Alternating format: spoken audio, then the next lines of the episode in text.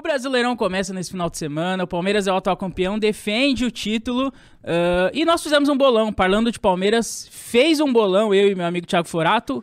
Põe a primeira imagem na tela aí. Vamos falar aqui que a gente. Pois Vamos é. lá, quero só ver o que vai acontecer aqui. Vamos Ixi. ver quem, quem, quem vai acertar. Thiago Forato. A braba. Eu? Eu Thiago começo? Forato, meu Deus primeiro. do céu. Eu aposto que o Palmeiras vai defender o título muito bem. Então, com isso, o Palmeiras será bicampeão, assim como no Paulistão. É... acho que teremos rebaixados inéditos aí. Vou começar pelo rebaixamento rapidamente. Eu acho que dessa vez, com a morte de Pelé, o Santos também se foi para partiu dessa para melhor. A gente já viu que eles não conseguem brigar nem no Campeonato Paulista há três temporadas. Acho que o Santos dessa vez não escapa do rebaixamento e três alviverdes serão rebaixados para a segunda divisão, na minha avaliação. Goiás ali do lado do Santos, América Mineiro e o Cuiabá Esporte Clube. Como campeão, coloco o Palmeiras, evidentemente. Acho muito também porque eu não vejo nenhum time Mas é palpite, não é torcida. É, palpite. É palpite. Eu acho que o é Palmeiras é vai ser campeão muito em detrimento também, na atual circunstância, né? Agora, nesse, em meados de abril, a gente tá fazendo esse episódio. Porque não vejo ninguém conseguindo tirar esse, esse trono do Palmeiras ainda. E depois Flamengo, porque apesar de ainda estar tá tendo problemas com treinador e tudo mais, montagem de time, o time deles é muito bom. Atlético Mineiro, idem. E ali correndo por fora, mas integrando também o G6, o Corinthians, o Atlético Paranaense e o Grêmio, que deve vir bem forte nessa temporada por só disputar também o Campeonato Brasileiro e a Copa do Brasil agora. Põe a próxima imagem na tela. Agora é o meu bolão.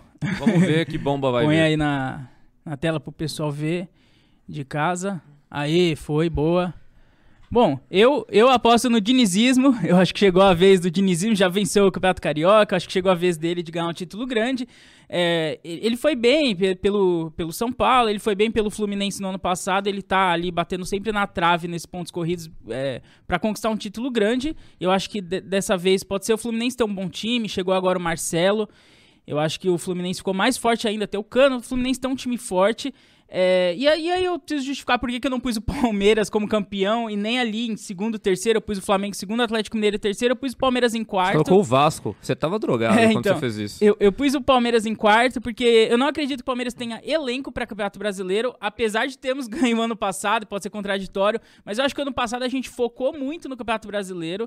Deu para ver que o Palmeiras foi se reserva na, na primeira fase da Libertadores, o Palmeiras caiu cedo na Copa do Brasil e o Palmeiras focou no Brasileiro. Era o título que faltava pro Abel Ferreira e era o título que faltava para muito jogador que veio depois de 2019, né? Todo mundo que veio de 2019 para cá já tinha ganho Copa do Brasil, Libertadores, Paulistão e não tinha ganho o Campeonato Brasileiro, que a gente não ganhava desde 2018.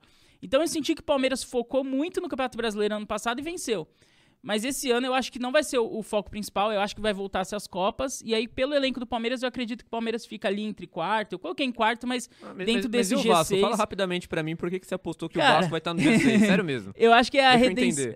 Eu acho que é. É, na verdade, você colocou o Corinthians em quarto. Eu já não entendi isso, mas tudo bem. Eu acho que o Vasco é a redenção do, do Vasco aí. O Vasco tem camisa, é um time grande, eu acho que pode terminar ali em sexto. Tomara, o Vasco já tomara. caiu cedo na Copa do Brasil, já não tá mais na Copa do Brasil, não tá em nenhum, nenhuma competição internacional. A única coisa que o Vasco vai disputar até o fim do ano é o brasileiro. São 38 jogos que faltam pro Vasco na temporada. Então, o Vasco não tem mais nada nesse, nesse ano.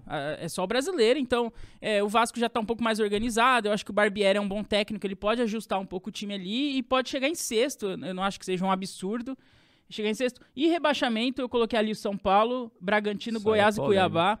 É, eu acho que chegou a hora. Você acha que chegou a hora do Santos? Eu acho que chegou a hora do São Paulo. Eu não vejo nada nesse time de São Paulo. Não que eu veja no Santos, mas o Santos de vez em quando surge um menino aqui, outro ali.